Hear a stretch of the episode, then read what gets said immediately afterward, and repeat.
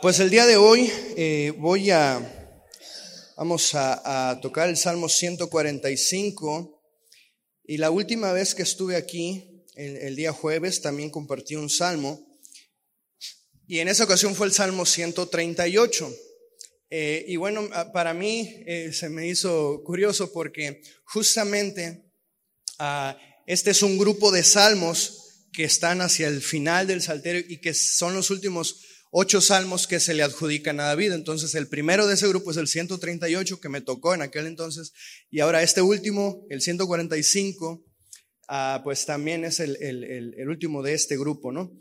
Eh, y bueno, este es un salmo que de principio a fin enfatiza la alabanza a Dios y a David, que como digo es a quien se le adjudica este salmo, este salmo, pues él nos presenta a diferentes motivos o razones por las cuales alabar a Dios y que aunque estas las presenta de una forma muy general, cuando leemos nos podemos dar cuenta que provienen, nacen de, un conocimiento verdadero, profundo de quién es Dios. Parece ser que nacen de una experiencia real y vívida de, del salmista.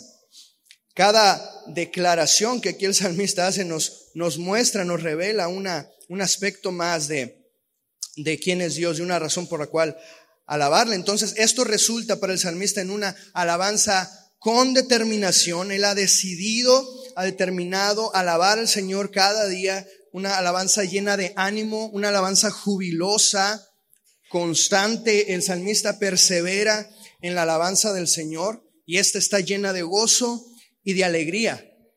En este salmo, el salmista emplea, si no todas, si no todas, pues una gran cantidad de formas o acciones posibles de cómo alabar a Dios. Eh, prácticamente abarca todos los aspectos de la alabanza. Exaltar, bendecir, alabar, publicar, meditar, hablar a otros, proclamar, cantar y hacer saber de las maravillas del Señor. Así que esta no es una alabanza mediocre, mis hermanos. No es una alabanza superficial ni mezquina. Esta es una alabanza ah, explosiva, desbordante, que casi literalmente enciende o va a hacer explotar el corazón del salmista, el cual se expresa con todas, con todas estas ah, formas, ¿verdad? Y aunque en este salmo no hay una clara exhortación o invitación, como en otros salmos, para llamar a los santos a alabar a Dios, Definitivamente, al ver este tipo de alabanza, somos, podemos ser confrontados. Cuando vemos un tipo de alabanza como el que aquí el salmista expresa, pues debe hacernos reflexionar en cómo nosotros estamos alabando al Señor. Ahora, ¿cuál es el punto de este salmo? Jehová es un Dios grande y bueno. Jehová es un Dios inmensamente grande, infinitamente bueno. Y Él es terrible en justicia e incomparablemente magnánimo en misericordia. Y Él es digno de ser alabado. Este es un, un canto personal de alabanza y adoración. No, no se está desarrollando dentro de la congregación de los santos. No está en el contexto de un grupo de hombres que están cantando juntos.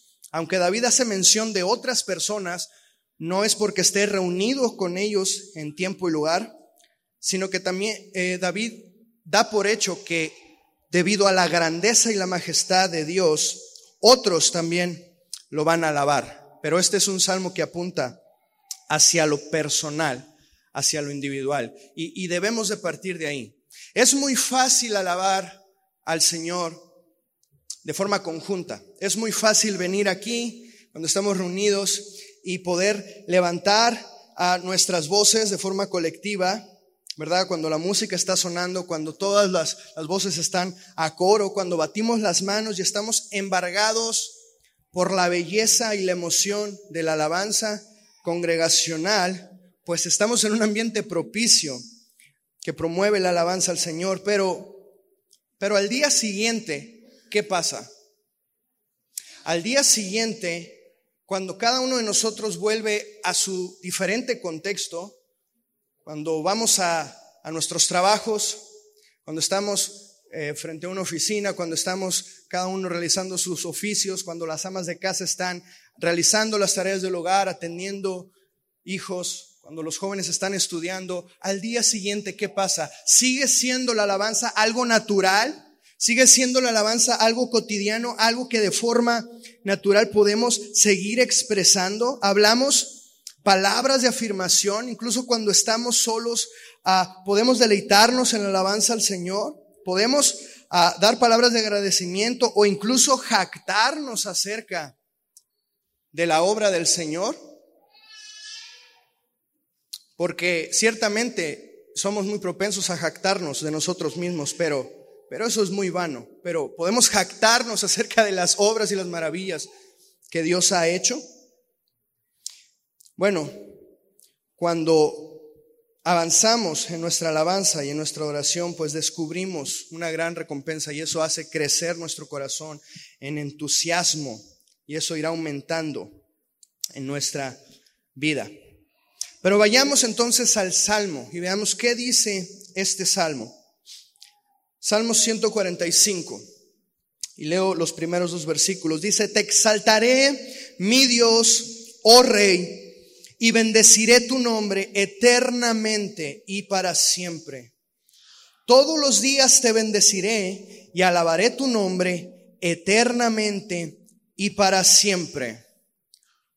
No hay, no existe un llamado más elevado para el hombre que alabar el nombre del Señor, porque ese es el propósito para el cual fuimos creados.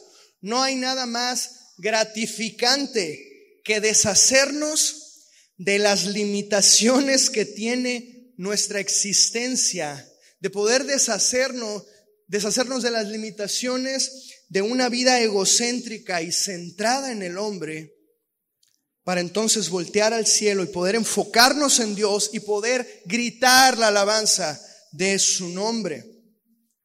Aquí el salmista está derramando alabanza, derrama una tras otra joyas de alabanza sin ninguna restricción y sin límites porque su corazón está lleno de la grandeza y la bondad del Señor. Así que en esos primeros dos versículos se utilizan tres palabras de alabanza. El salmista dice, exaltar, te exaltaré, dice, te bendeciré tu nombre y dice, te alabaré. Dos de estas palabras hablan de levantar la persona y las obras del Señor. Es un reconocimiento gozoso de cada aspecto de la naturaleza de Dios. Pero hay una tercera palabra aquí, bendecir, que es un término que a menudo expresa el hecho de tener que arrodillarse. Así que esto implica una adoración humilde. Por un lado, la alabanza y la adoración de David es, es animosa, es entusiasta, es gozosa, incluso pudiéramos decir es ruidosa, pero no por eso deja de ser reverente. Está demostrada con profunda humildad. Y así nosotros de igual manera, tenemos libertad, mis hermanos, para poder expresar delante del Señor una alabanza, ¿verdad? llena de ánimo, llena de gozo, lleno de alegría, pero debe de ser a la manera de Dios. Debemos alabarle como a Él, como Él ha expresado, como Él ha dicho en su palabra que debe de ser alabado. De modo que esta alabanza también se presenta en humildad y en sumisión. Y esto concuerda muy bien con el hecho de que David elige alabar en estos versículos algunos rasgos reales de la majestad de Dios. Y con reales no me refiero a verdaderos, sino que son de la realeza. El salmo, comienza diciendo, mi Dios, te exaltaré, mi Dios, oh rey. Entonces estos rasgos reales deben ser reconocidos. Y pensemos un momento en la figura de un rey. Cuando un rey se presentaba, se hacía presente en un lugar, todos, todos debían inclinarse ante él. En ese momento el rey representaba a la persona más importante, no importa el lugar en donde estuviera, él era la persona más importante y todos debían rendirle honores. Asimismo, el pueblo le debía lealtad a su, a su rey y lealtad a su gobierno. Así que David, ya sea que él, habiendo estado bajo la autoridad de, reyes o habiendo él mismo sido un rey, él conocía muy bien esto. Por lo tanto, David puede reconocer a Dios como rey, pero al reconocerlo a él como rey, entonces no hay lugar para ninguno otro. David también fue un rey muy grande, pero al reconocer a Dios como rey, todo lo demás queda debajo de él, queda debajo de su autoridad. Zacarías 14:9 dice, el Señor será rey sobre toda la tierra. Zacarías 14:9. El Señor será rey sobre toda la tierra. En aquel día el Señor será uno y uno su nombre. Eh, nosotros ciertamente estamos muy ah, distantes de conocer, digamos, lo que, ah, lo que esto representaba, no la figura de un rey, porque no tenemos reyes en, nuestra, en nuestra nación. Por lo tanto, en nuestra época tan indigna y tan informal, generalmente no reconocemos la dignidad o la majestad. Las mentes pequeñas y orgullosas de los hombres difícilmente pueden apreciar y reconocer la grandeza. Y somos tan soberbios y tan orgullosos que a los únicos que nos vemos muy grandes somos a nosotros mismos. Tendemos a vernos a nosotros como muy grandes. Eh, hemos sido ah, fuertemente dañados por esta herencia que adquirimos por allá desde los años 50, donde nos han hecho creer que aunque no tengamos trono, ni reina, ni nadie que nos comprenda, seguimos siendo reyes. Y no es así, mis hermanos. Porque rey solo es uno. Rey solo es uno. Si por la gracia de Dios hemos podido ver algo de la grandeza del Señor, si somos impresionados por su incomparable majestad, entonces al leer este salmo, lo vamos a recitar como verdaderos súbditos del único y santo Rey. Vamos a leer este salmo y tomaremos esta ah, posición de súbditos, porque Él es Rey sobre toda la creación y el Señor Jesucristo es Rey por sobre todas las cosas. Así que esto incluye una profunda sumisión al rey. Y nosotros somos muy bendecidos, la verdad, de estar bajo el gobierno y la autoridad de aquel que es rey de reyes y señor de señores, porque Él es grande y no hay nadie más grande que Él. El versículo 3 del Salmo 145 dice, grande es el Señor y digno de ser alabado en gran manera. Su grandeza es inescrutable o sea, como alguien que es verdadera e infinitamente más grande que nosotros. Alguien que es majestuoso y que su misma naturaleza y que su sola presencia exigen alabanza. Ahora, ¿en qué se demuestra o en qué se evidencia la grandeza de Dios? Bueno, simplemente vamos a tomar este salmo, porque la Biblia pues nos habla de muchas cosas, pero solamente en este salmo, ¿en qué se evidencia la grandeza de Dios? Bueno, nos habla de sus poderosas obras, los versículos del 4 al 7, de su compasión y de su misericordia, del 8 al 9, de su reino, del, 10 al 13, de su fidelidad, del 14 al 16, y de su justicia, en los versos del 17 al 20. Así que el hombre que es tan pequeño tiene la oportunidad de pensar y de meditar acerca de la grandeza de Dios. Incluso tenemos la bendición y la invitación de poder explorarla. Tenemos la invitación en su palabra de, conocer a Dios, de explorar lo grande que Él es, pero jamás terminaríamos de comprenderla. Por más que investigáramos, por más que estudiáramos, por más que profundizáramos, simplemente estaríamos rascando la superficie.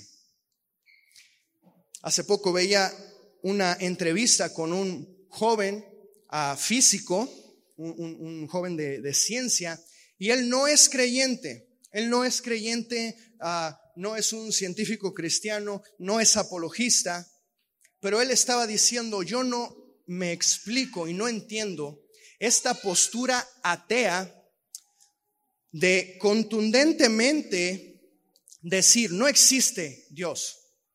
Él dice, porque el principio de la ciencia es la humildad de la duda. Es el hecho de saber que no lo conocemos todo, porque la ciencia nace a raíz de decir, quiero conocer el mundo. Dice entonces, y él da una cifra, que la verdad no les quisiera mentir, pero da una cifra, algo así como diciendo, el mundo, el universo conocido que tenemos es alrededor de un 0.4% de lo que realmente existe. Y aún así hay quienes se atreven a decir rotundamente, no hay Dios. Y él dice, ¿cómo es posible? Si somos tan pequeños, ¿verdad? Así que Dios es eterno, pero el hombre es muy pequeño. Por lo tanto, una vida enfocada en el hombre será una vida enfocada en debilidades, en fracasos, en algo que es pasajero y que está destinado a morir.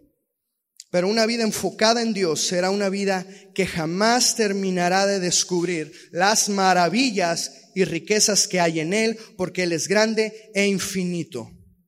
Salmo 27, 4 dice, una cosa demandado a Jehová y esta buscaré, que esté yo en la casa de Jehová todos los días de mi vida para contemplar la hermosura de Jehová y para inquirir en su templo. Observemos esto, contemplar a Dios e inquirir, observar e indagar, conocerlo y profundizar. Y dice todos los días, porque es algo que jamás terminaríamos de hacer, jamás terminaríamos de comprender y de conocer totalmente la grandeza de Dios. Así que David está dispuesto a conocer y alabar al Señor, dice, eternamente y para siempre, todos los días.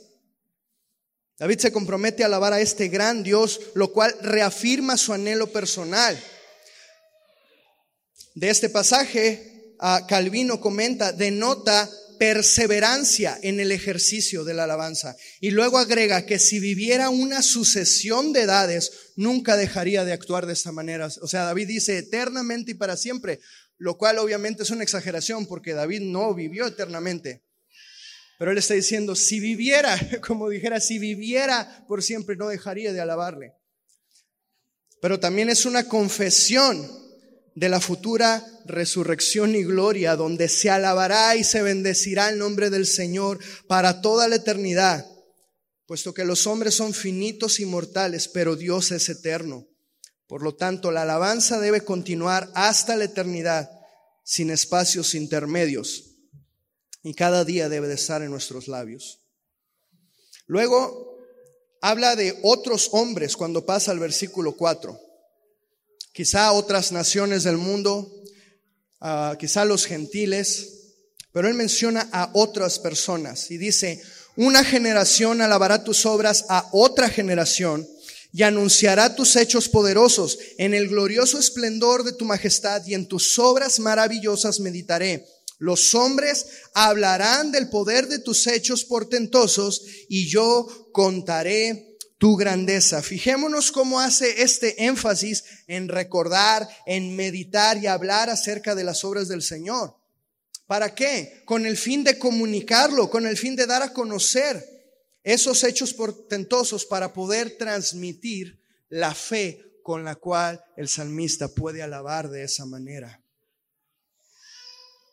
Salmo 105, verso 1 dice, alabad a Jehová, invocad su nombre, dad a conocer sus obras en los pueblos, cantadle, cantadle salmos, hablad de todas sus maravillas. Bueno, el Señor se encarga de mantener viva la memoria de su bondad para con nosotros. El Señor se encarga de recordarnos todos los días las obras que Él ha hecho en nuestras vidas. Y es nuestra responsabilidad dar testimonio de ello para que el mundo pueda conocer quién es Dios y todo lo que Él ha hecho. ¿Con quiénes tenemos esta responsabilidad? Pues primeramente, los primeros con quienes tenemos esta obligación es con nuestros hijos. A quienes tenemos hijos es nuestra primera obligación, poder darles a conocer a ellos las obras del Señor. Deuteronomio 6 nos los explica demasiado bien cuando nos habla de guardar y poner por obra todas las cosas que el Señor nos ha dado. Y dice, ponlas en todos lados para que no se te olvide, átalas a tu cuello, ponlas en tu frente, en las puertas de tu casa, y estas cosas se las enseñarás a tus hijos y a los hijos de tus hijos. Así que es algo de suma importancia poder a, sembrar en nuestros hijos la semilla de la palabra de Dios y poder hacerles saber a ellos todo lo que Él ha hecho. Sin embargo, el Salmo no habla específicamente o únicamente de los hijos. Habla en general de una generación a otra. ¿A quiénes más podríamos darle a conocer? Bueno, a los que están bajo nuestro cuidado o mentoría, o simplemente a la siguiente generación de creyentes en nuestra iglesia local. Hay un pastor, Mark Dever, y él dice algo así como que mi tarea, mi, mi trabajo en mi ministerio es preparar a la iglesia para la siguiente generación. Así que mis hermanos, dentro de 20, 30 años, a, lo mejor en un futuro cercano nos podemos ver aquí casi igual que como estamos ahora, pero dentro de 20 o 30 años, ¿quién va a estar proclamando la palabra del Señor? ¿Quién va a estar aquí anunciando y, y alabando al Señor? Alguien ha dicho, y escuche bien esto, siempre estamos a una generación de un pueblo que no tenga fe. Una vez más, siempre estamos a una generación de un pueblo que no tenga fe. Y este comentario debe ayudarnos a apreciar la importancia de dar nuestro testimonio a la próxima generación. Mis hermanos, Dios nos libre de fracasar en proclamar la obra del Señor y de proclamar su alabanza y de repetir la historia que se nos narra en jueces 2.10, cuando nos dice que murió Josué y murió toda aquella generación. Y la verdad es que el capítulo más triste de la Biblia es Génesis 3, donde el pecado entra al mundo, pero después de ese, para mí, jueces 2.10 e, es horrible, porque dice, y después de ellos se levantó otra generación que no conocía a Dios ni la obra que él había hecho por Israel. Y nos dice cómo el pueblo se alejó de Dios e incluso apostató. Un pueblo que no alaba va a guiar a la siguiente generación a la apostasía. Alabemos al Señor, mis hermanos. Proclamemos las obras del Señor para guardar a nuestra siguiente generación. Amén. Así que no se molesten, mis hermanos, cuando los niños hagan ruido. Por ahí dice, no, los, llantos y los gritos de los niños en la iglesia significan que hay una generación más delante de nosotros. Señor nos ayude para poder a proclamarles a ellos la obra del Señor. Versículo 7 del Salmo 145. Ellos, hablando de los hombres, de los otros que van a proclamar al Señor, ellos proclamarán con entusiasmo la memoria de tu mucha bondad y cantarán con gozo tu justicia. Aquí vemos el resultado de la alabanza y de la proclamación. Ellos, o sea, aquellos a los que se les proclamó las maravillas del Señor, van a terminar incurriendo en este tipo de alabanza también entusiasta y gozosa y desbordante como la que el salmista demuestra inicialmente. ¿Y por qué la alabanza tiene que ser así? ¿Por qué tiene que ser gozosa, entusiasta? ¿Por qué tiene que ser de esta manera? Escuchen las palabras de el teólogo Henry James. Dios pues no es alabado en absoluto, sino es alabado en gran manera. Una vez más, Dios no es alabado en absoluto, sino es alabado en gran manera. Las alabanzas débiles y apagadas le son desdoro, es decir, lo desprestigian, porque para que una persona sea honrada debe haber proporción entre el honor y la alabanza y la dignidad de la persona. Dicho de otra manera, no puede haber una alabanza pequeña para un Dios grande. Por lo tanto, el Salmo nos dice, ellos también van a alabar y lo van a hacer en gran manera, con entusiasmo y con alegría, con gozo. ¿Y qué dirán? ¿Por qué alabarán al Señor? ¿Qué es lo que ellos van a cantar? El versículo dice, por su bondad y por su justicia. Y de alguna manera estas dos palabras resumen o sintetizan el resto del contenido del Salmo, porque por un lado nos demuestra su misericordia y compasión, pero por otro lado su justicia y su terrible poder. Pero para el salmista no hay ningún conflicto. Aquello que para muchos puede ser una dicotomía, una controversia, aquello que para muchos es un dilema, una contradicción para quienes realmente nos deleitamos en la alabanza al Señor. Podemos reconocerle por cada uno de estos aspectos, sabiendo que no hay conflicto entre ellos, sino que todo suma a la gloria del nombre del Señor. Así que de aquí en adelante, lo que el salmista va a hacer es mostrarnos la bondad y la justicia de Dios. Y dice el versículo 8 y 9, clemente y compasivo es el Señor, lento para la ira y grande en misericordia. El Señor es bueno para con todos y su compasión sobre todas sus obras.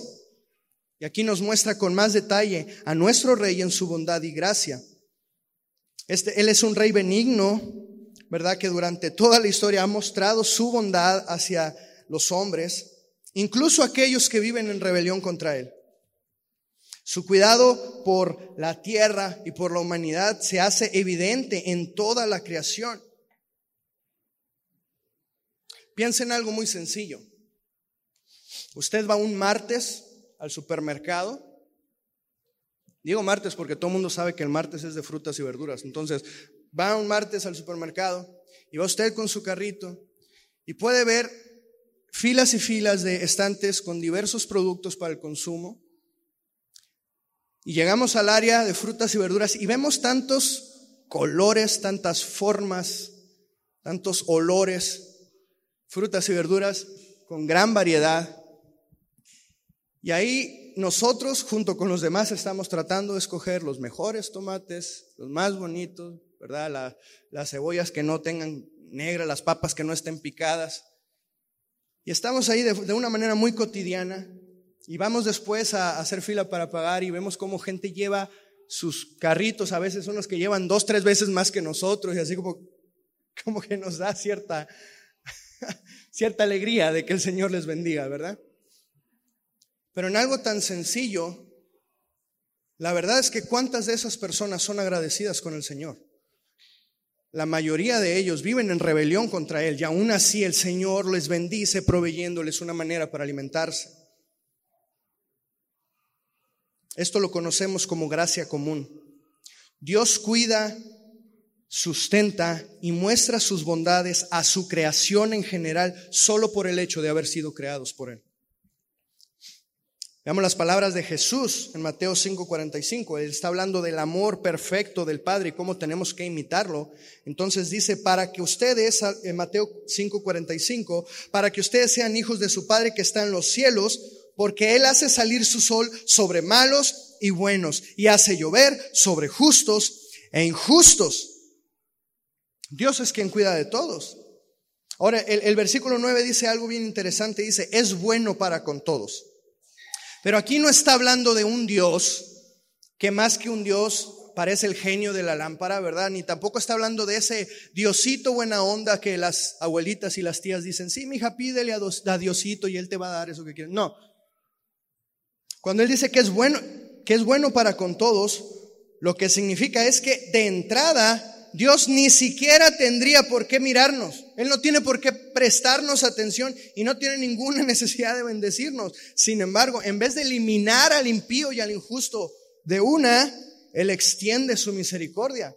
Así que cuando pensemos en que Él es bueno para con todos, lo que nos está diciendo realmente es que Él extiende su bondad para con todos, aunque no la merezcamos. Y el hecho de que diga que es lento para la ira nos hace recordar las palabras del apóstol Pedro cuando dice, el Señor es paciente, esperando que ninguno perezca, sino que todos procedan al arrepentimiento.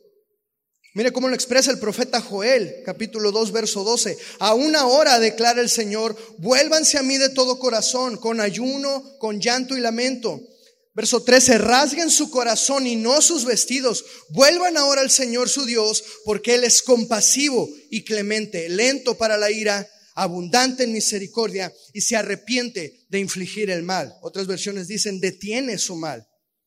Romanos 2.4 dice, o tienes en poco las riquezas de su bondad y tolerancia y paciencia, ignorando que la bondad de Dios te guía al arrepentimiento. Sea, la bondad del Señor, mis hermanos, tiene un propósito y es llamarnos a cuentas delante de Él para arrepentirnos. Aunque Él sea bueno y sea lento para aplicar su juicio, es con el propósito de volvernos a Él. Pero si no, si el hombre no se arrepiente, y aún así vemos a los impíos que prosperan y que les va bien y que disfrutan y abusan de la bendición de Dios, ¿qué hacemos?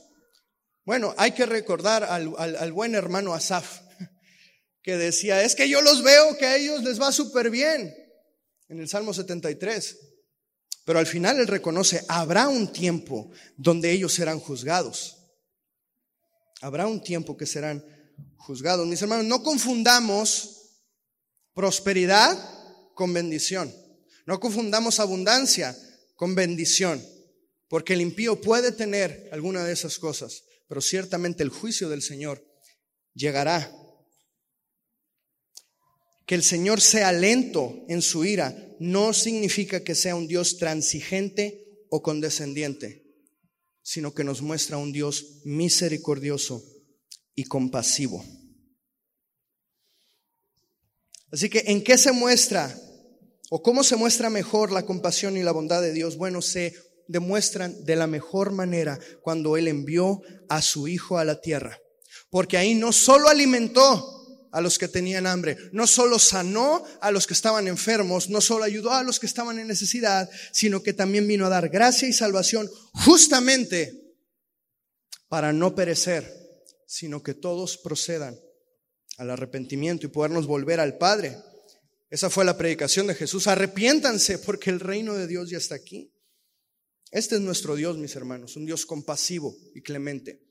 Este es el Dios que estamos alabando. Versículo 10 del Salmo 145. Dice, Señor, tus obras todas te darán gracias y tus santos te bendecirán. Las obras de Dios demuestran también su poder y su majestad. En todas partes podemos ver las huellas de Dios en su creación. Y el hombre piadoso puede notar toda la obra de Dios en la naturaleza, en la humanidad, en la historia, en los acontecimientos del mundo. Y podemos ah, conocer y estudiar todas estas cosas por una razón, para conocer mejor la obra de Dios y poderlo alabarlo de una mejor manera. Todas las obras de la creación y providencia de Dios gritan su alabanza. Cada hombre que nace, cada hombre que muere, cada animal que hay en el campo, la hierba que está a, las faldas de las montañas, las flores que nacen en el campo, todo es un testimonio de la alabanza del Señor. Y el mundo entero, incluso el universo completo, es un coro perpetuo de alabanza a Dios. Y el Salmo 19 nos lo dice diciendo, los cielos proclaman la gloria de Dios y el firmamento anuncia la obra de sus manos. Esta es la manera en la que nosotros debemos apreciar e interpretar la realidad que nos rodea. Todo debe dirigirnos o redirigirnos a Génesis 1.1. Todo debe regresarnos al Edén, todo debe regresarnos al creador de todas las cosas, porque Él es antes de todo. Colosenses 1:17. Y Él es antes de todas las cosas y en Él todas las cosas permanecen. Así que en cada obra de la creación podemos ver innegablemente la mano poderosa del Señor. Y, a lo mejor muchos podrán decir, bueno, sí, pero se ve la mano del Señor en la naturaleza. Pero ¿qué hay con los carros? ¿Qué hay con los edificios? ¿Qué hay con la tecnología? ¿Qué hay con el arte? ¿Qué hay con todo eso que, que el hombre ha creado y ha desarrollado. ¿Y quién creó al hombre? ¿Y quién hizo al hombre? ¿Quién es el que le ha dado entendimiento? Proverbios 2.6 dice, porque el Señor da sabiduría y de su boca vienen el conocimiento y la inteligencia. Éxodo 4.11, y el Señor dijo a Moisés, ¿quién ha hecho la boca del hombre? ¿O, quién hace al hombre mudo o sordo o con vista o ciego. No soy yo el Señor. De modo que todo inicia con Dios. Dios da la ciencia al hombre y el conocimiento para que tenga la capacidad de observar todo lo que le rodea, para poder transformar todas las cosas utilizando los recursos que Él creó y para poder administrar los bienes que el Señor le dio para su beneficio. Así que absolutamente en todo podemos apreciar que el origen de todo es Dios mismo y darle cualquier otra interpretación al mundo que nos rodea es una mentira es abrazar el engaño y es negarle a Dios la alabanza que solo le corresponde a Él. El universo, mis hermanos, no es un producto del azar. No, no es algo que, que sea una coincidencia. No, no, no se formó de manera aleatoria. Es la obra deliberada, intencional, dedicada y creativa de Dios Todopoderoso. Y eso debe estimular nuestro corazón para asombrarnos delante de Él y poder apreciar todas sus maravillas. Por lo tanto, todos los santos deben hablar de su poder. Y las obras y las maravillas del Señor deben controlar nuestras conversaciones en todo tiempo, dentro, fuera de la iglesia, y debe ser nuestra pasión compartir la maravillosa obra del Señor y la majestad de su reino para con los hijos de los hombres. Y que ese es el siguiente tema que David trata el reino de Dios. los versos del 11 al 13 dice, la gloria de tu reino dirán y hablarán de tu poder para dar a conocer a los hijos de los hombres tus hechos poderosos y la gloria de la majestad de tu reino. Tu reino es reino por todos los siglos y tu dominio permanece por todas las generaciones. Veamos cómo pasa de hablar de la bondad y la misericordia y la compasión del Señor, ahora hablar de su reino. Y, algunos piensan que quizá estos temas no deberían estar juntos, pero todo lo contrario. Es gracias a su misericordia que formamos parte de su reino. La escritura nos da testimonio que hemos sido pasados de un reino a otro, de tinieblas a luz. ¿Qué nos dice David aquí? del reino del Señor? Bueno, él menciona algunas cosas. Dice que es un reino glorioso, majestuoso, establecido sobre obras poderosas y lo más importante es un reino eterno. Un reino eterno. Veamos cómo vuelve a hacer énfasis en la perpetuidad. Porque todo lo que corresponde a Dios permanece a través de los tiempos y de las eras. Así como Dios es eterno y cada generación debe rendirle alabanza, de igual manera, su reino es eterno y todos los hombres de todos los tiempos deben rendirse ante Él. Y podemos proclamar nosotros también la gloria del reino del Señor y disfrutar de pertenecer, de estar en este reino y no solo de los beneficios que se desprenden de Él. Porque de una forma carnal muchas veces podemos llegar a pensar en el reino de Dios como un sistema de beneficencia. Podemos llegar a pensar en el reino del Señor como un programa de bienestar social, ¿verdad? Donde me puedo inscribir, me voy a registrar y voy a obtener los beneficios. Si estoy dentro de, de Él, voy a recibir las bendiciones. Pero la realidad, mis hermanos, es que la verdadera bendición es estar bajo, el reino y el gobierno del Señor. No es que si estamos en su reino recibimos su bendición. La verdadera bendición es estar en el reino del Señor. Cuando vemos que los reyes de este mundo son perversos, son corruptos, son mentirosos y malvados, ¿cómo no vamos a deleitarnos entonces en este gran rey que es bueno y que es justo? Él juzga con justicia y ha tenido misericordia de nosotros. Él ha vencido los poderes demoníacos que nos, tenían atados para ahora volvernos reyes y sacerdotes para nuestro Dios. El Señor venció al diablo en la cruz y la palabra nos dice que Él está muy por encima de todas las cosas y que todas las, puestas, todas las cosas han sido puestas en sujeción bajo sus pies y que Él ha sido dado, dado como cabeza a la iglesia en Efesios 1, 22, 21 y 22. Así que si Él es la cabeza de la iglesia, Él ha guardado y la guardará la seguirá preservando hasta el día de Cristo. Y podemos regocijarnos entonces en la gloria de este reino. Y mucho más cuando revisamos la historia de la iglesia. Mucho más cuando podemos apreciar cómo a lo largo de la historia muchos se han querido levantar contra la iglesia del Señor, muchos han querido detenerla, eliminarla,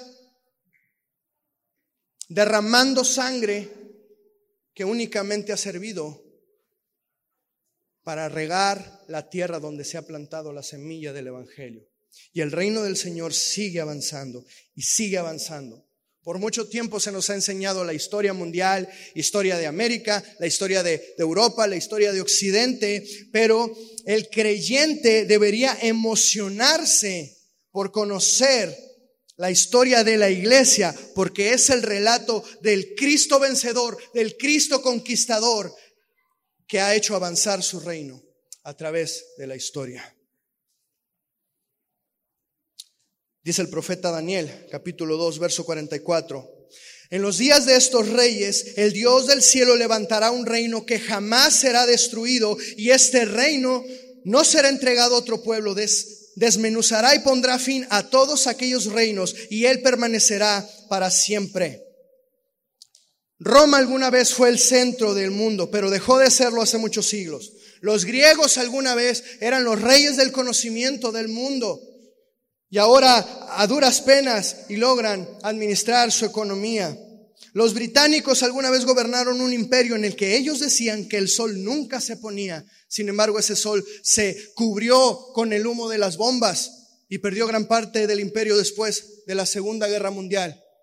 Y después de eso, Estados Unidos se proclama como la primer gran superpotencia del mundo, pero ahora los asiáticos van por la delantera y China parece que son los quienes van a tomar las riendas y aún así, Jesucristo sigue sentado en su trono con todo poder y autoridad, gobernando desde el cielo soberanamente.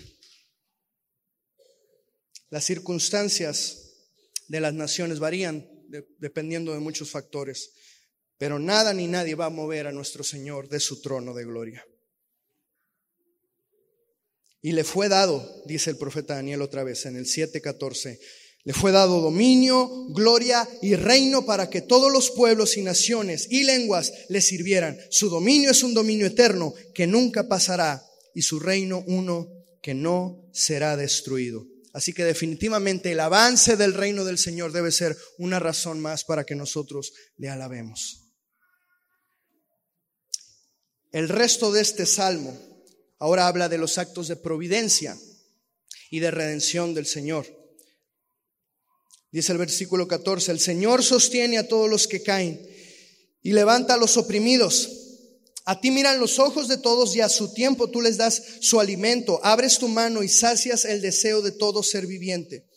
Aquí vemos que la gloria de Dios se manifiesta no solo en obras poderosas y gloriosas, sino también en cosas ah, como lo que aquí dice el salmista, en inclinarse, en extenderse para socorrer, para levantar al que está caído. Ya hemos visto antes cómo el Señor muestra su gracia y su favor y cómo Dios tiene esta inclinación hacia el pobre, hacia el humilde, hacia los caídos, por encima de los soberbios. Y, esto pues tiene un fundamento teológico en el hecho de que Dios es el dueño y Señor y creador de todas las cosas y todas las cosas existen por Él y para Él y todo ha sido hecho para su gloria. Sin embargo, a los soberbios pues tienen más tendencia a querer ellos el mérito, ¿verdad? A, querer ellos la gloria por sus méritos, por su esfuerzo y que se les reconozca. Y esto para Dios, eh, eh, él, él lo aborrece, esta actitud. Sin embargo, los humildes y los quebrantados vienen delante de Él reconociendo su necesidad y son a ellos a quienes Dios mira con agrado para mostrar su favor. Y en la Biblia está repleta de, de esta verdad. Hay cientos de pasajes que nos lo dicen. Quizá uno de los más bellos son las palabras del mismo Jesús diciéndonos en el Sermón del Monte, bienaventurados los pobres en espíritu, pues de ellos es el reino de los cielos. Bienaventurados los que lloran, porque ellos serán consolados. Bienaventurados los humildes, porque ellos heredarán la tierra. Así que el Señor es rico y bueno en proveer para las necesidades espirituales de aquellos que le buscan. Él satisface las necesidades del alma y del corazón, pero también satisface las necesidades físicas, materiales y sacia el hambre de sus criaturas. Dice el versículo 15 y 16 que a ti miran los ojos de todos, ¿verdad? Ellos esperan en ti para que les des su alimento. Abres tu mano y los sacias, dice. Y pensemos eh, por un momento lo increíble que esto es. Él alimenta a todo ser viviente a su debido tiempo. Eh, o sea, es increíble pensar que la mayoría de los animales que existen no están domesticados. Ellos se alimentan directamente de la mano del Señor. Y el Señor hace posible que ellos sobrevivan en su hábitat natural. Dios se encarga de eso.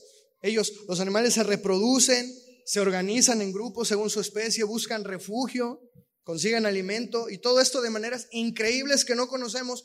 Todo porque el buen Dios cuida de sus criaturas. ¿Cuánto más lo hará con sus hijos o cuánto más lo hará con el hombre, que es la más grande de su creación? Además, cada uno se alimenta de manera diferente, en tiempos diferentes, y el alimento les beneficia de forma diferente.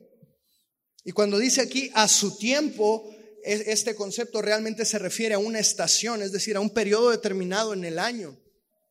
Y esto aún es más increíble porque debemos admirar la providencia del Señor, ¿verdad? Cómo es que Él hace que en una temporada broten ciertos alimentos de la tierra, dependiendo de ciertos factores climáticos o geográficos, y varía de región en región, porque Dios es, es grande y es inmenso en su creación. Y Él provee para todas sus criaturas. Y los hombres dicen, no, es que la naturaleza es muy sabia. No, mis hermanos, es que Dios es muy grande y Dios es muy bueno. Y el Salmo 104 nos, nos, habla acerca de esto y el Salmo dice que Él creó los cielos donde, donde vuelan las aves, que Él creó eh, las aguas en donde andan las criaturas marinas, que Él hace brotar los ríos de donde beben las bestias del campo y que hace salir la hierba de donde comen los animales y que benefician al hombre. En los versículos del 27 al 30 dice, todos ellos esperan en ti para que les des su comida a su tiempo. Tú les das, ellos recogen. Abres tu mano, se sacian de bienes, escondes tu rostro y se turban. Les quitas el aliento, expiran y vuelven al polvo. Envías tu espíritu, son creados y renuevas la superficie de la tierra. ¿Cómo no admirar a este Dios y cómo no alabar a este gran Dios que con tan solo abrir su mano puede dar provisión y sustento a todo lo que Él ha creado? ¿Cuál es nuestra obligación? ¿Cuál es nuestro papel aquí? Alzar nuestros ojos a Él. Es lo que dice el verso 15, ¿no? A ti miran los ojos de todos. Es alzar nuestra mirada a Él con una mirada humilde, expectante, sabiendo que toda nuestra existencia depende totalmente del Dios Todopoderoso. Y cuando reconocemos el cuidado que Él tiene por su creación, mis hermanos, si los animales claman a Él y nosotros hemos sido creados para tener una relación más profunda con nuestro Creador, ¿cómo no vamos a clamar nosotros también aún más fuerte que ellos?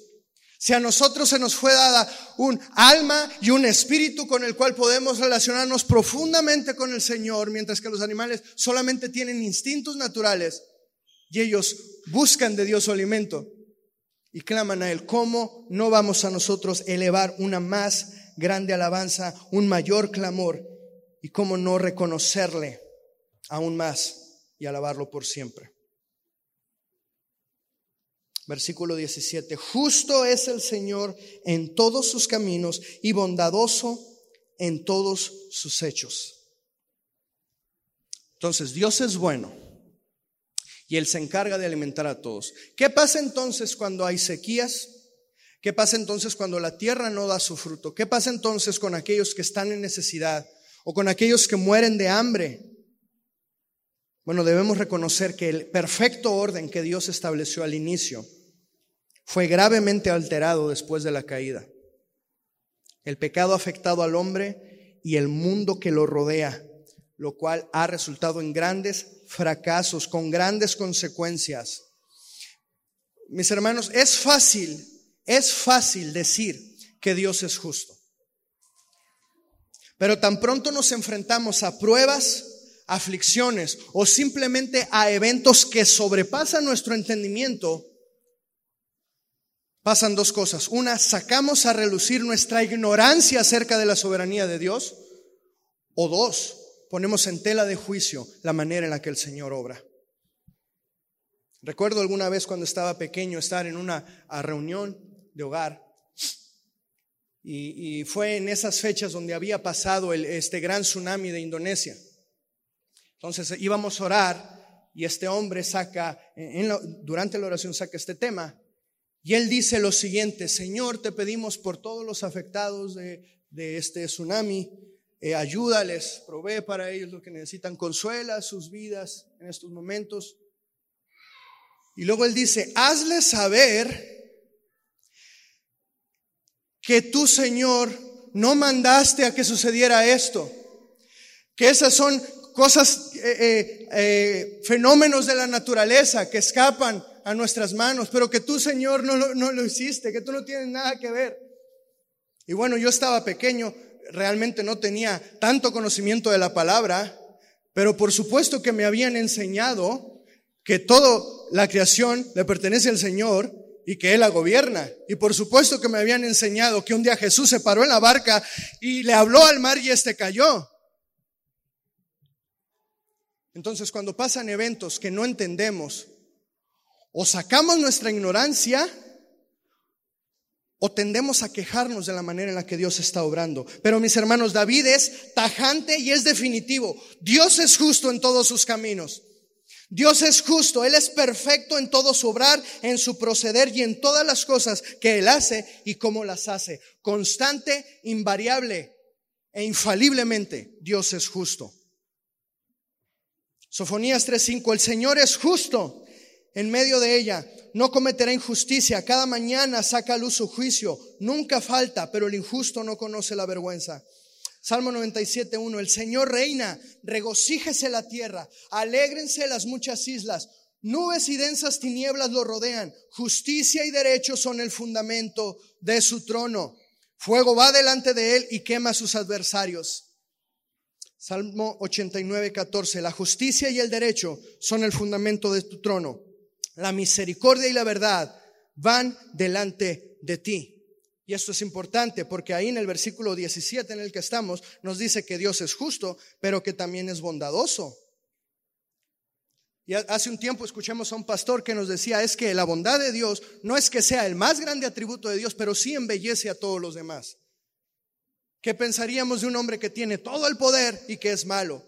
O que sabe muchas cosas de todos nosotros y que es malo. O que tiene todos los recursos y contactos que puedan haber y que es malo. Sin embargo, nos deleitamos en saber que Dios es poderoso porque Él es bueno.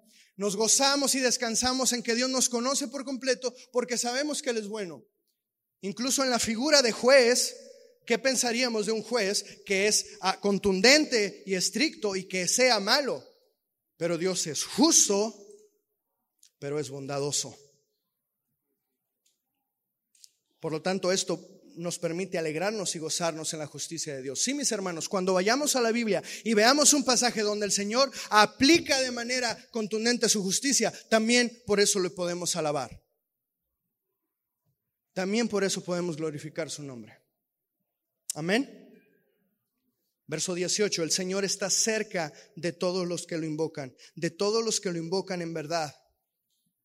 Qué hermoso es saber que el cuidado del Señor para con nosotros no es como un padre ausente que todo su interés y cuidado por sus hijos se reduce a pagar una pensión alimenticia o pagar una o pagar manutención, ¿verdad? Pero no tiene contacto con sus hijos.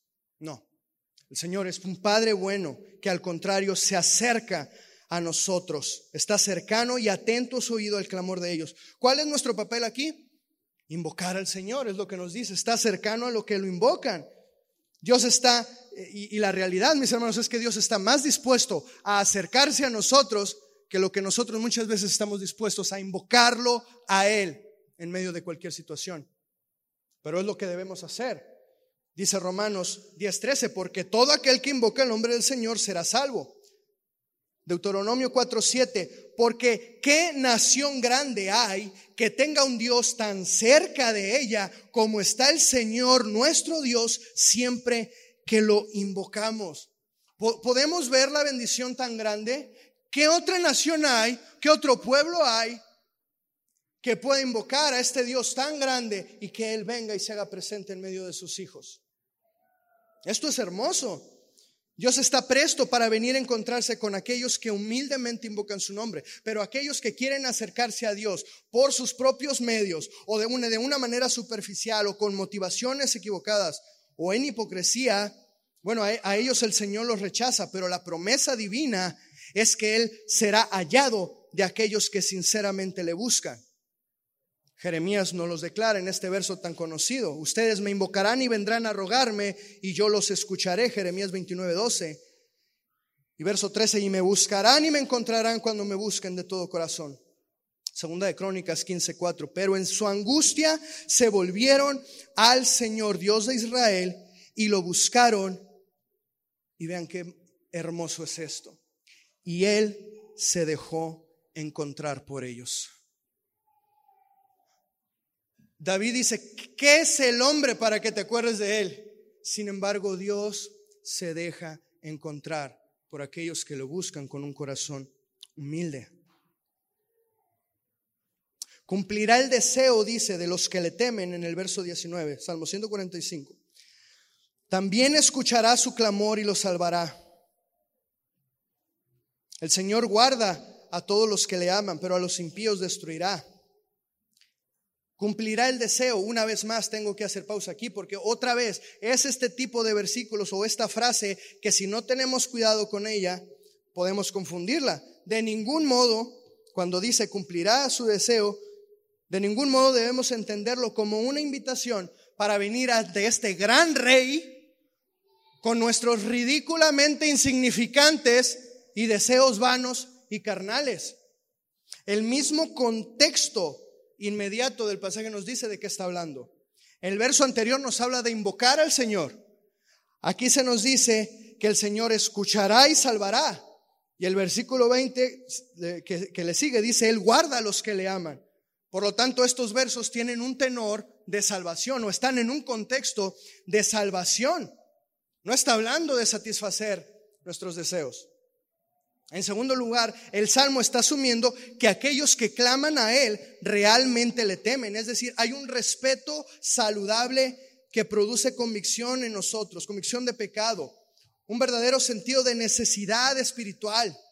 Mis hermanos, un criminal fugitivo que es, que es culpable de delito no se va a presentar por voluntad propia ante un tribunal delante de un juez, a menos que de verdad quiera entregarse y, quiera pedir por clemencia. Cuando nosotros nos presentamos ante Dios, jamás podemos hacerlo desde una posición de mérito o jactancia, ni mucho menos con una actitud arrogante.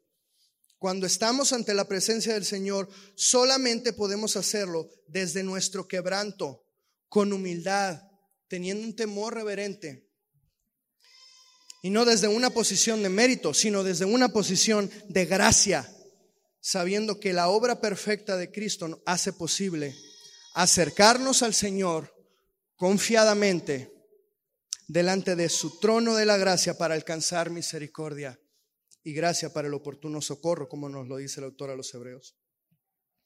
Cuando finalmente vemos el estado verdadero de nuestro corazón, clamamos, clamamos y clamaremos a Él como clamó este ciego a la orilla del camino, Jesús, Jesús, hijo de David, ten misericordia de mí. Y ciertamente, ciertamente, Él vendrá a nosotros. Él oirá su clamor y lo salvará. Porque Él guarda a los que le aman. Sin embargo, Él no puede comprometer su justicia cuando salva a los pecadores. La siguiente parte del verso 20 dice, pero a todos los impíos destruirá. Recordemos que este gran Dios, que es grande en bondad y misericordia, también es santo y perfecto en justicia. Así que mientras Dios muestra su salvación a los que claman por Él, hay una cláusula aquí, una advertencia para quienes persisten en su pecado y no quieren someterse a Dios. Aquel que rechaza la piedad no gozará de salvación, sino todo lo contrario, enfrentará un juicio severo. Dice el Salmo 5, verso 5, los que se ensalzan no estarán delante de sus ojos. Aborreces a todos los que hacen iniquidad, destruyes a los que hablan falsedad. El Señor aborrece al hombre sanguinario y engañador. Salmo 34, 16 dice, el rostro del Señor está contra los que hacen el mal para cortar de la tierra su memoria. Y más adelante en el verso 21, la maldad hará muerte al impío y los que aborrecen al justo serán condenados. Proverbios 2.22, pero los impíos serán cortados de la tierra y los malvados serán desarraigados de ella. ¿Por qué el juicio que se levanta contra estas personas parece ser tan definitivo de modo que pareciera que no hay esperanza? Bueno, el concepto de impío que maneja aquí es como, como dice ahí en el Salmo 5, es un hombre sanguinario, un hombre que ama el mal. Él está hablando de una persona hacedora de maldad que practica el mal de manera deliberada y deseosa. Es decir, desea y ama el mal y no se satisface, sino que quiere seguir haciendo el mal. Y además no tiene ningún tipo de reverencia ni temor hacia Dios. Es más, está contra Dios y desprecia todo lo que tiene que ver con Él. Aborrece la justicia y se levanta contra los justos. Entonces el juicio para ellos es terrible. Salmo 7, verso 11 dice, Dios es juez justo y Dios está airado contra el impío todos los días. Imagínense esto, nosotros decimos, sus misericordias son nuevas cada mañana. Sin embargo, para el impío dice, todos los días está airado contra él. Pero veamos los destellos de gracia que hay incluso en medio de un juicio tan severo. Si no se arrepiente, él afilará su espada armado tiene ya su arco y lo ha preparado. O sea, ¿qué quiere decir esto? Que cada día Dios está con su arco tensado, airado contra el impío, y dice, si no se arrepiente, Dios simplemente lanzará sus saetas. No hay arrepentimiento en la vida del impío. Sin embargo, el arrepentimiento debería ser algo que distinga las vidas de aquellos que claman al Señor para que los salve. El arrepentimiento es el uniforme de los santos. Es la bandera de los redimidos. El arrepentimiento es el estandarte de los humildes que vienen delante del Señor. Pero mientras esa gente impía y reprobada enfrentan el terrible juicio de Dios, Judas nos dice en el versículo 20 y 21, pero ustedes, amados, edificándose en su santísima fe, orando en el Espíritu Santo, consérvense en el amor de Dios. Consérvense en el amor de Dios, esperando ansiosamente la misericordia de nuestro Señor Jesucristo para vida eterna. Mis hermanos, Dios nos ama.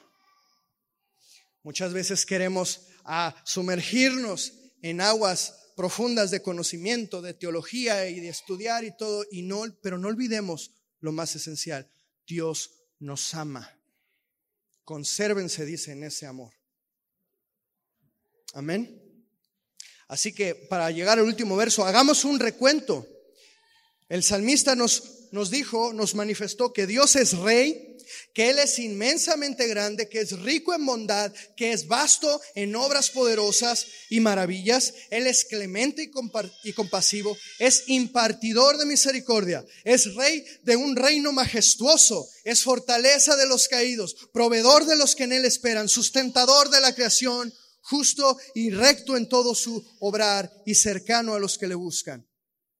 Teniendo en cuenta todas estas razones para alabar al Señor, el salmista cierra con otro cálido sentimiento de alabanza.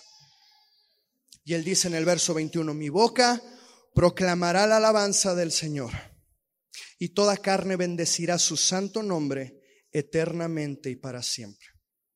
El salmista termina de la misma manera que inició, manifestando su compromiso de perseverar en la alabanza a Dios y declarando que el deber de cada hombre de cualquier lugar, en cualquier tiempo, deberá ser también el de elevar alabanza y gloria al Santo Dios. Mis hermanos, si Dios es todo esto, si Dios es todo esto, entonces, en verdad, Él es digno de alabanza. De boca de todos,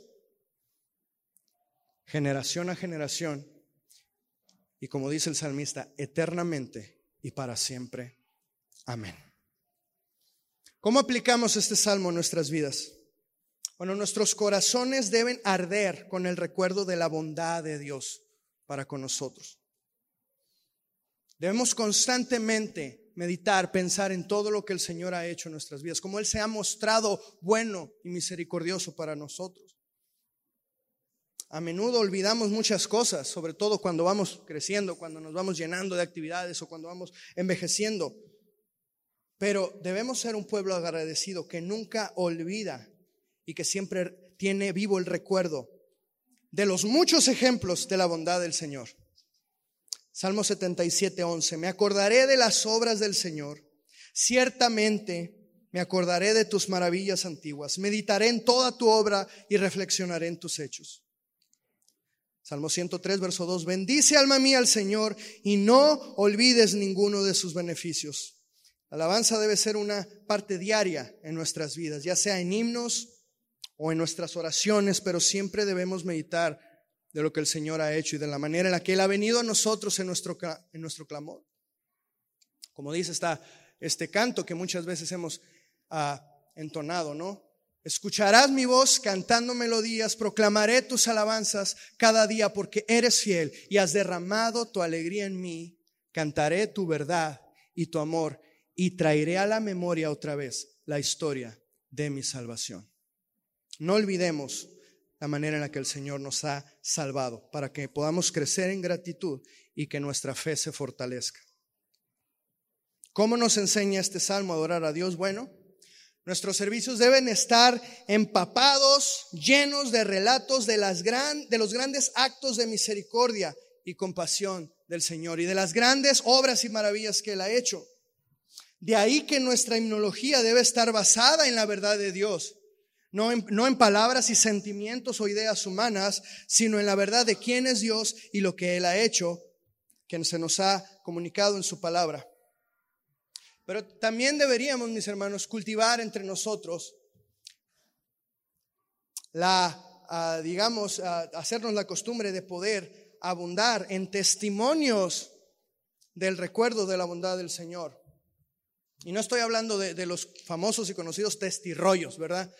No, estoy hablando de poder edificarnos unos a otros, hablando de la obra que el Señor ha hecho en nuestras vidas.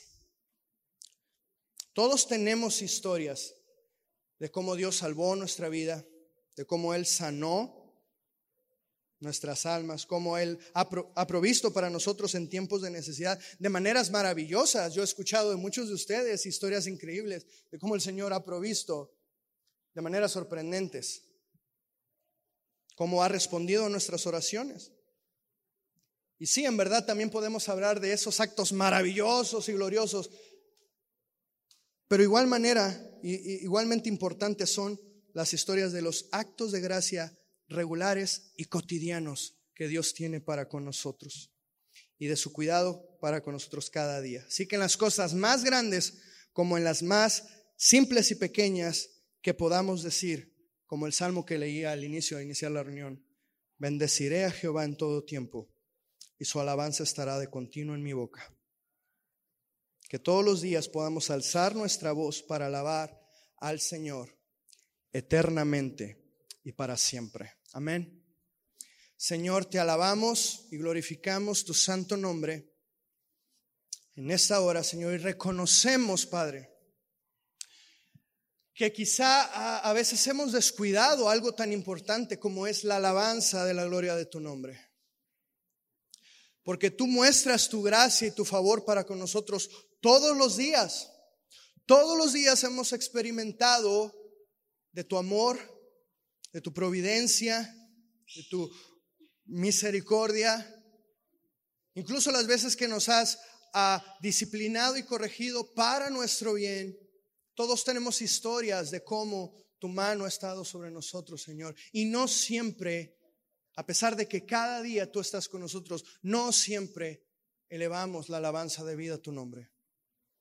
Señor, hemos fallado quizá en esta área y te suplicamos, Señor, que nos perdones.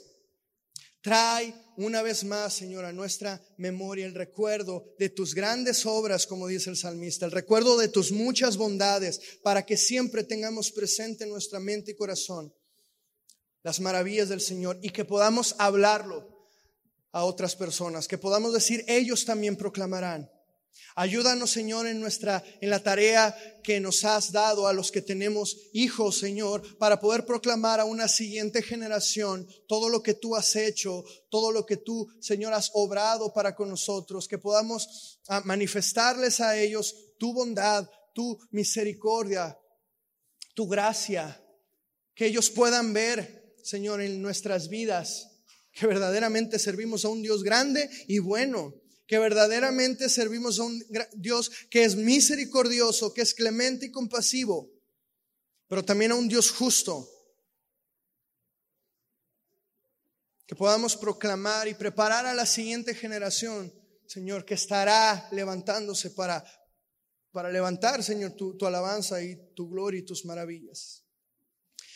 Señor, aviva entre nosotros el deseo de, de edificarnos unos a otros contando acerca de la bondad de Dios. Que el testimonio, Señor, de tu obra en nuestra vida, que es innegable, eh, podamos manifestarlo, Señor, a otros. Y así poder animar quizá al que está desanimado, al que tiene dudas, al que está en una situación difícil, que pueda cobrar ánimo y Él se acercará a ti. Gracias porque tú te has acercado a nosotros en nuestro clamor, porque tú has guardado nuestra alma y nos ha salvado, Señor. Oh, este salmo nos muestra un Dios grande y bueno y justo y que es digno de ser alabado. Señor, rompe con nuestra ah, tradición, rompe, Señor, con nuestro, con nuestro conformismo, rompe, Señor, con nuestra comodidad. Y ayúdanos, Padre, enciende nuestro corazón para alabarte como tú te lo mereces. Que no guardemos nada, Señor no reservarnos nada. No puede haber una alabanza pequeña para un Dios grande. Tú mereces toda la gloria, Señor. Tu mano nos sustenta, tú sostienes a toda tu creación. ¿Cómo no hemos de alabarte y de glorificarte, Señor? Bendice a cada uno de mis hermanos y que en nuestros corazones esté siempre ardiendo el deseo de proclamar las maravillas de tu nombre, eternamente y para siempre. Amén.